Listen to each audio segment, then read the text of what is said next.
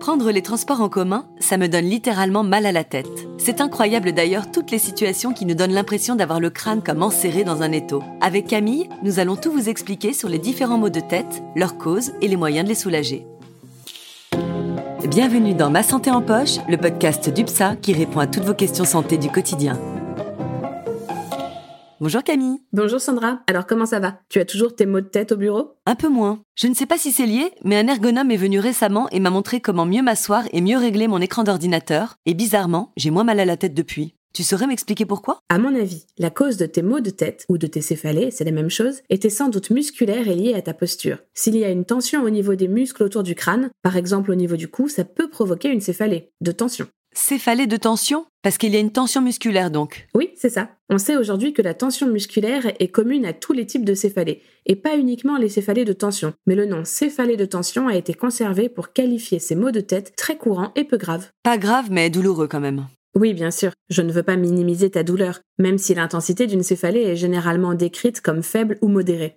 D'ailleurs, comme tu as déjà eu des maux de tête, tu as remarqué que leur intensité peut varier, mais aussi leur durée, leur mode de survenue et leur localisation. Oui, c'est vrai. Parfois c'est au niveau du front, parfois sur le côté du crâne. Et j'ai aussi remarqué que mon mal de crâne arrive quelquefois d'un coup, mais souvent c'est progressif. Exactement. Il existe de fait plusieurs types de maux de tête. Tout dépendra donc de certaines caractéristiques. Comment il survient, où il est ressenti, son intensité. Par exemple, est-ce que c'est après une soirée bien arrosée, après avoir pris certains médicaments, après une mauvaise posture? Il peut aussi y avoir d'autres signes comme de la fièvre ou des nausées. Et enfin, dernière caractéristique, la durée. Certaines céphalées celle dite aiguë ne dure pas, mais un mal de tête peut aussi se prolonger et devenir chronique. Ça, c'est le cas si le mal de tête dure plus de 15 jours par mois, sur une période d'au moins 3 mois. Alors j'imagine que pour soulager un mal de tête, il faudra prendre en compte toutes ces caractéristiques. Oui, tout à fait. Par exemple, il peut être facile de soulager une céphalée de tension rien qu'en se mettant au calme, en s'hydratant bien et en arrêtant certains facteurs qui peuvent provoquer ces types de maux de tête, comme le sport ou l'alcool. Et pour soulager la douleur, il est tout à fait possible de prendre soit un anti-inflammatoire non stéroïdien, soit de l'aspirine ou du paracétamol.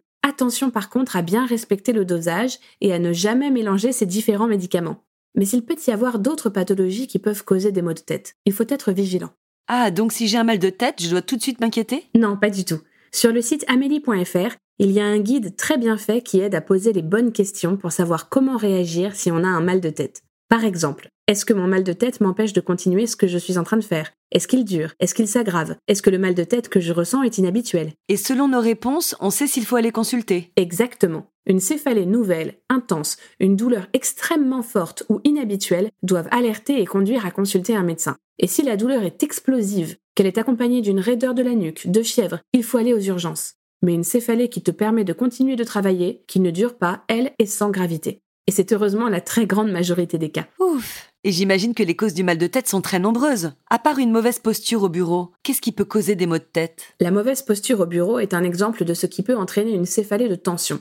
La céphalée de tension est la cause majeure des céphalées avec la migraine. Il existe aussi ce qu'on appelle les algies vasculaires de la face, qui se caractérisent par une douleur située autour de l'œil et de la tempe. Rien à voir avec la migraine et la céphalée de tension qui sont les plus répandues. Alors justement, comment savoir s'il s'agit d'une migraine ou si c'est un mal de tête de tension? En fait, pour savoir si on a une migraine, il faut généralement avoir eu 5 fois mal à la tête et voir si les caractéristiques correspondent à ceux de la migraine ou de la céphalée de tension. Alors allons-y pour les différences. Déjà, la migraine arrive généralement le matin et elle augmente progressivement au fil de la journée. Ensuite, survient une douleur décrite par ceux qui ont des migraines comme une sensation de battement, comme une pulsation. La tête est comme prise dans un étau. La lumière et les bruits deviennent insupportables. Il peut aussi y avoir des nausées, parfois des vomissements, et le moindre effort, même monter un escalier, va aggraver ces symptômes. Certaines personnes ont d'autres symptômes qui commencent un peu avant la crise. Ce sont des troubles de la vision, des stries lumineuses ou des scintillements, parfois des difficultés d'élocution. On appelle ça des migraines avec aura. Alors que la céphalée de tension, c'est différent. Oui, elle, elle survient davantage en fin de journée, et il n'y a en tout cas aucune nausée ni vomissement.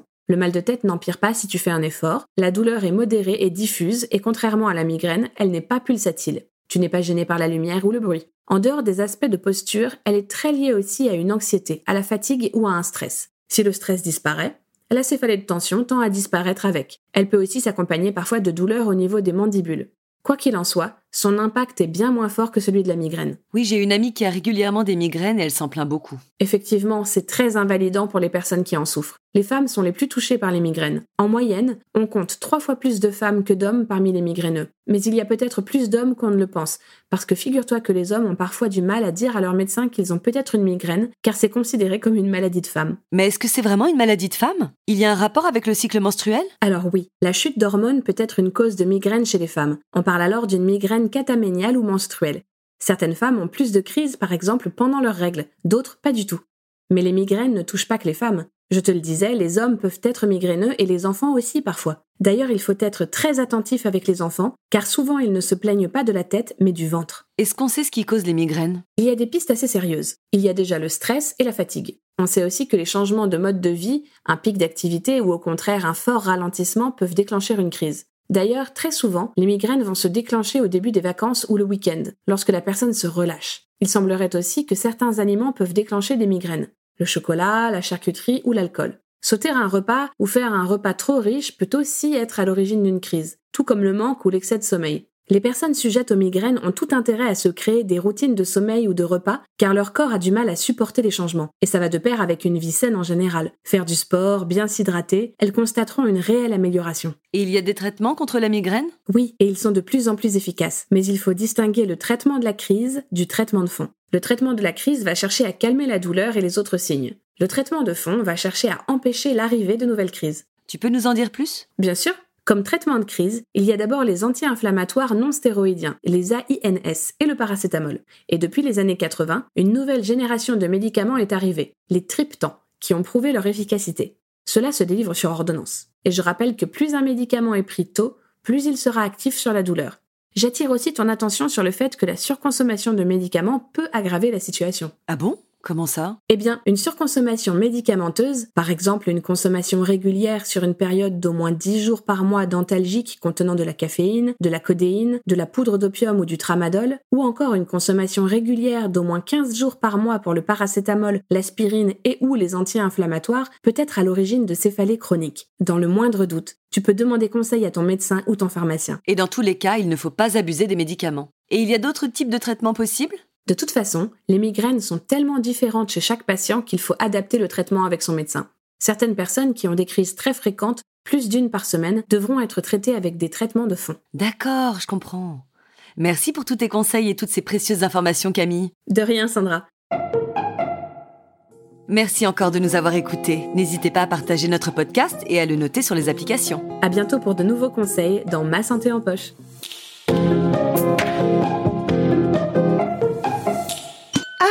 i.